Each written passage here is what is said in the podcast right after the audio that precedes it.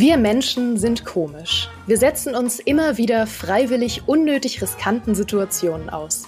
Wir gehen Fallschirmspringen, fahren Achterbahn, tragen im Winter keinen Schal und manchmal essen wir Eier zum Frühstück, die schon seit zwei Tagen abgelaufen sind. Und auch in der Welt der Rollenspiele warten wir auf große Titel wie Elder Scrolls 6, Baldur's Gate 3 und Starfield, ohne überhaupt zu wissen, ob sie unseren Hoffnungen jemals gerecht werden können.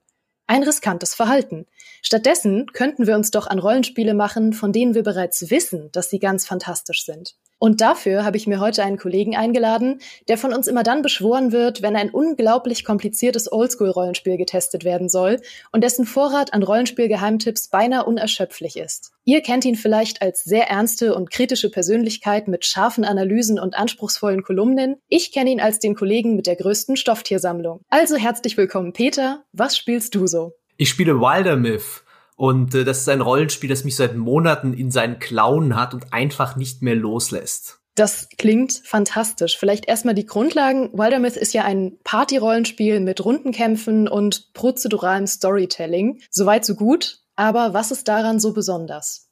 Ja, Wildermyth Myth ist ein Spiel, das keine vorgefertigte Story in dem Sinne hat, sondern es hat, besteht aus sehr, sehr, sehr vielen Einzelteilen, ähm, die so wie Bausteine zusammengesetzt werden. Das klingt erstmal total generisch. Das klingt so, oh mein Gott, nein, prozedural generiert, ich will das überhaupt nicht sehen. Aber diese Texte sind quasi sehr gut geschrieben, haben so Event-Charakter mhm. und dadurch hast du sehr, sehr viel Abwechslung. Es kann, können unvorhergesehene Dinge passieren, weil dahinter die Spiellogik halt immer abfragt, okay, was ist denn das jetzt für ein Charakter? Was hat denn der für eine Klasse? Was hat denn der vorher mit dem anderen Charakter gemacht? Ja, kennen die sich? Äh, sagt dann der andere Charakter was, hey, wieso, ey, du bist doch eh immer so feige, ja, mach das doch mal. Und das schafft dieses Spiel erstaunlich gut, etwas, was ich mir eigentlich schon lange gewünscht habe von, von Rollenspielen, eigentlich seit es diese prozedurale Generierung so ein bisschen in, in die Öffentlichkeit geschafft hat, dass es eben weggeht von diesem, okay, es gibt diese eine Story, es gibt diese eine vorgefertigte Kampagne, die du spielen kannst, sondern es ist eigentlich theoretisch unendlich spielbar. Mhm. Das kommt ja auch unglaublich gut an aktuell. Also das ist im Sommer erschienen. Das hat bei Steam die eigentlich höchste Auszeichnung, die es kriegen kann, nämlich den Bewertungsdurchschnitt äußerst positiv, was immer sehr trocken klingt, aber was sehr selten erreicht wird. Und da würde man gar nicht drauf kommen, wenn man sich das so anschaut, weil der Artstyle ist eigentlich ein bisschen schwierig zu verkaufen. Das hat ja so diesen 2D, 3D-Mix, so ein bisschen wie ein Pop-up-Bilderbuch, was man auch aus Paper Mario kennt. Aber es geht irgendwie trotzdem unglaublich durch die Decke. Ja, die Charaktere sind wie so zum Leben erwachte Sticker, die so durch die mhm. Welt hüpfen, ohne Animation eigentlich. Äh, hat sowas von einem Cartoon-Special irgendwie im Fernsehen. Mhm. Aber man muss sich echt darauf ein bisschen, man muss sich so seine eigene innere Stimme abschalten. Ja, ich mag ja auch total gerne schöne Grafik. Ja, ich spiele nebenbei Cyberpunk, äh, was ähm, bei allen seinen Problemen echt hübsch aussieht. Mhm. Oder so ein Horizon Zero Dawn, natürlich mag ich das auch. Aber Wildermyth geht halt dahinter, hinter dieser, dieser Optik halt so viel, was mich anspricht, dass ich einfach sage, hey, ist mir egal. Und außerdem nach einer Weile ist es auch überhaupt nicht mehr wichtig, weil du hast dann diese Charaktere, in die du dich so ein bisschen so reindenkst, ja, und du, das sind so deine Freunde irgendwann. Du spielst ja mehrere Kampagnen in dem Spiel hintereinander, mhm. ähm, da vergehen Jahre dazwischen, also es ist eine sehr, sehr lange Zeitspanne. Und am Anfang kennst du diese Charaktere überhaupt nicht. Du kannst sie zwar selber generieren, aber eigentlich nimmst du einfach die, die dir das Spiel gibt. Und durch diese ganzen Events, ja, hast du dann plötzlich so über die, über die Zeit so eine persönliche Beziehung zu ihnen. Ja, der eine verliert sein Auge und da wächst ihm Kristall raus, der andere äh, findet irgendwie eine super starke Waffe, zwei fallen, verlieben sich ineinander, ja, die anderen streiten sich ständig, aber werden dadurch im Kampf besser. Und von diesen Beziehungen, von diesen Ereignissen, von diesen überraschenden Sachen gibt's so viele, dass du irgendwann denkst, ah ja, hier, das ist doch mein mein Kämpfer, ah, den hatte ich doch, habe ich jetzt schon jahrelang dabei, der hat sich immer super gemacht, ja, aber jetzt hat er leider sein Bein verloren. Äh, und äh, aber dadurch hat er irgendwie was anderes bekommen. Und äh, vielleicht ist er dann auch irgendwann sagt er, ich will nicht mehr, ja, dieses Heldentum gegen Monsterkämpfe ist mir zu viel, ich kann das total verstehen, ja, und dann setzt er sich zur Ruhe und es gibt dann irgendwie dadurch einen anderen Bonus für den anderen Charakter vielleicht. Oder er kommt später in der anderen Kampagne kann es sein, dass diese Legacy-Helden dann wieder auftauchen, quasi wie so eine, ah ja, das war doch der, der früher das gemacht hat, und hier ist er wieder, ja, so ein bisschen, als ob die Geschichte, als ob man nicht der Erzähler nicht mehr so genau weiß, war, ist er jetzt tot, äh, ist der, ist der jetzt ähm, so ein Weiser vom Berg geworden. Nee, nee, der ist, der ist noch voll aktiv und hier hast du ihn wieder und du denkst, ja, cool, ja, ich, mein Charakter, ein bisschen nicht mehr so stark, aber mhm. freust dich einfach, ihn wiederzusehen, ja, und diese, diese Figuren, das ist mir bei sehr, sehr, sehr wenigen Spielen äh, so passiert, am ehesten vielleicht noch bei XCOM, äh, wo du ja auch keine vorgefertigten Figuren hast, aber dich auch dann irgendwann hast, weißt du halt, das ist der, das ist hier mein Scharfschütze, der ist, der ist super gut, ja, und der hat schon so viel, mit dem habe ich schon so viel mitgemacht, ja. Bei Wilder ist genauso mhm. und noch besser. Mein Gott, ich liebe sowas. Viele, viele haben auch geschrieben, dass es so ein bisschen das perfekte Dungeons and Dragons für alle ist, die keine Freunde zum Spielen haben, weil es eigentlich wie eine Runde Pen and Paper ist. Mhm. Aber man, man kann es ja sogar auch im Koop spielen, oder? Das kann, kann gut sein. Ich habe, aber ich bin halt so ein Singleplayer-Spieler und ich spiele das nur im, im, im Solo-Modus. Ich bin da nie auf den Gedanken gekommen, das im Koop zu spielen weil einfach mir das viel zu viel Spaß macht, äh, selber diese Geschichten zu erleben und selber diese Kämpfe auch zu, zu äh, bestreiten, die durchaus auch ein bisschen knifflig werden können, wenn du den Schwierigkeitsgrad hochdrehst, äh, dann ist es auch für mich als XCOM 2 Veteran dann doch ein bisschen anspruchsvoll, ähm, weil es gibt da so viele verschiedene Skill-Kombos, die Gegner sind manchmal sehr, sehr fies, haben sie, die werden auch stärker im Spielverlauf dann immer, äh, also das ist äh, auch was für Leute, die eine Herausforderung wollen, durchaus geeignet. Mhm. Ja, ich hatte, ich komme nur drauf, weil ich auch gesehen hatte, dass wenn man das im Koop spielt, dann man auch irgendwie gemeinsam Kinder bekommen und sich zur Ruhe setzen kann und so. Ich, ich stelle mir das so abstrus vor. Also du sagst ja schon, man begleitet die Charaktere über viele Jahre. Wie endet denn die Geschichte? Also nehmen wir mal an, man hat jetzt jahrelang irgendwie zusammen Abenteuer bestritten und dann bekommt man Kinder zusammen und setzt sich zur Ruhe. Ähm, spielt man dann mit den Charakteren noch weiter? Spielt man mit anderen Charakteren weiter? Endet die Geschichte irgendwann? äh, die Geschichte endet, aber natürlich, ähm, du bist quasi nicht die Charaktere, du bist jemand, der die Charaktere steuert. Also, ja. äh, da kommen dann einfach neue Charaktere. Ja, du nimmst, wenn du, es können ja auch Leute sterben, ja. Es mhm. ist wirklich äh, auch manchmal brutal, ja. Dann hast du halt stundenlang den einen Charakter hochgelevelt, hast ihm immer coole Items gegeben und dann ist er weg. Ne?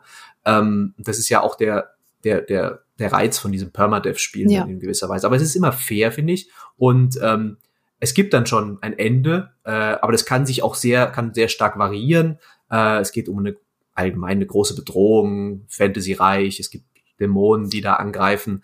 Und ähm, je nachdem, wie du halt, wie viel Zeit du dir gelassen hast, vielleicht, wie schnell du warst, kann das Ende dann halt durchaus ein paar unangenehme Nebenwirkungen haben, wo du denkst, ah scheiße, da muss ich nochmal spielen, das muss ich jetzt nochmal besser machen. Mhm. Äh, und dafür ist das Teil halt perfekt geeignet, weil da so viel Varianz in diesen Events ist. Klar, irgendwann merkst du mal wieder, ah, okay, das ist wieder das gleiche, ich kenne das schon. Äh, da muss ich mich jetzt, habe ich diese drei Optionen, die kenne ich, ja, ich kann mich da entscheiden, entscheiden. Aber ähm, dadurch, dass es immer andere Charaktere sind, dass die Beziehungen anders sind, gibt's doch eine Menge Abwechslung. Und das echt, das macht mich so ein mhm. bisschen süchtig. Ja, es, es, es klingt wirklich total spannend. Wie lang, wie lang dauert denn so oder wie lang kann denn so ein Durchlauf dauern und wie viele hast du denn schon angefangen oder durchgespielt?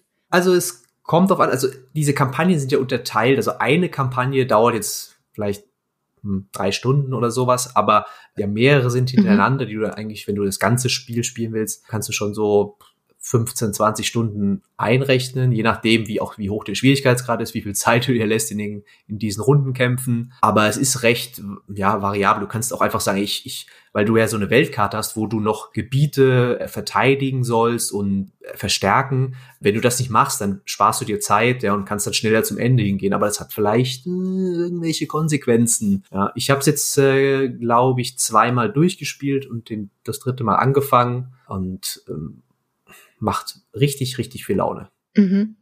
Jetzt muss man sich vor allem mal vorstellen, wenn dieses Konzept mal irgendwann den Weg in AAA-Rollenspiele finden würde mit dem prozeduralen Storytelling. Das wäre ja der Wahnsinn. Also wenn man das dann in großen, äh, gut designten Welten mit Top-Grafik hätte.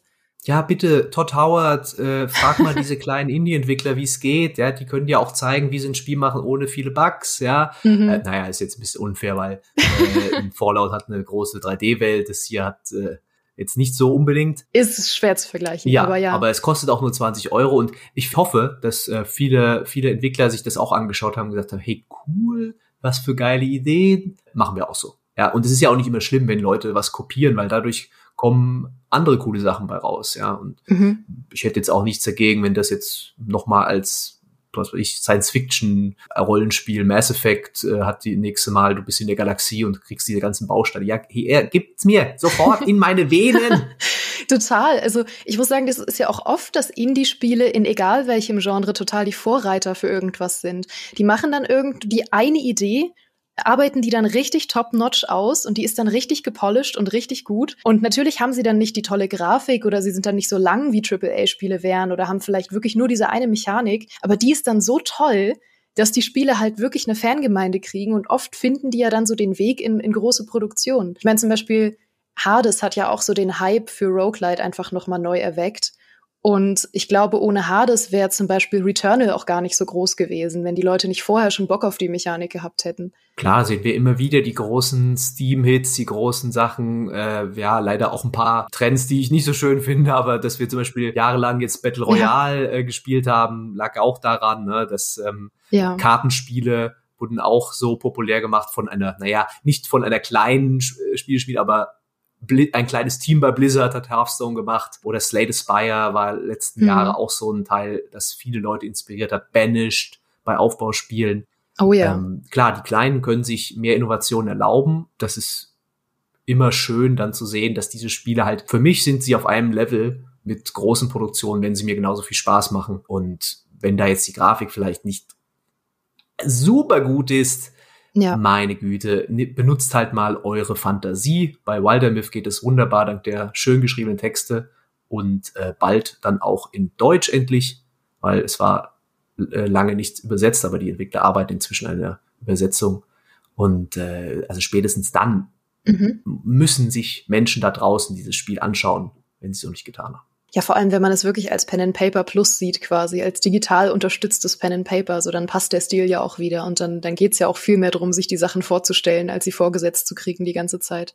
Genau. Also, ja, ich als auch leidenschaftliche Pen and Paper und Lab-Spielerin finde das mega spannend und ich glaube, jetzt muss ich es mir leider tatsächlich angucken, Peter. yes, Mission erfolgreich. Ja, das wird auch jedes Mal überprüft, wenn dieser Podcast endet, ob mein Gast erfolgreich war, mich zu überzeugen. Du hast heute äh, einen Punkt gemacht. Das wird Ende des Jahres ausgewertet. Und dann äh, gibt wie bei Squid Game jemanden, der dir, wenn du dann nicht so viele Punkte geschafft hast, dann ist leider. Ja, der letzte der auf der Liste wird leider gekündigt. Ja, okay. Gut, Gott sei Dank bin ich in der Mitte. Ja, du, du stehst ganz gut da. Peter, danke, dass du heute hier warst und einen coolen Geheimtipp mitgebracht hast. Und danke euch da draußen fürs Zuhören. Feedback zum Podcast wie immer gerne in die Kommentare bei gamestar.de oder auf unserem Discord-Kanal. Und ansonsten gibt's noch gute Neuigkeiten. Unser 15 Minuten Snack-Podcast wurde nämlich aus dem Prototypen-Stadium befördert und bekommt sehr bald seinen eigenen Feed als Gamester Podcast Spin-off, damit ihr die Folgen noch einfacher finden könnt. Ich hoffe, ihr hattet ein famoses Frühstück, einen tollen Weg zur Arbeit oder einen sicheren Fallschirmsprung und wir hören uns nächsten Freitag wieder. Macht's gut. Ciao.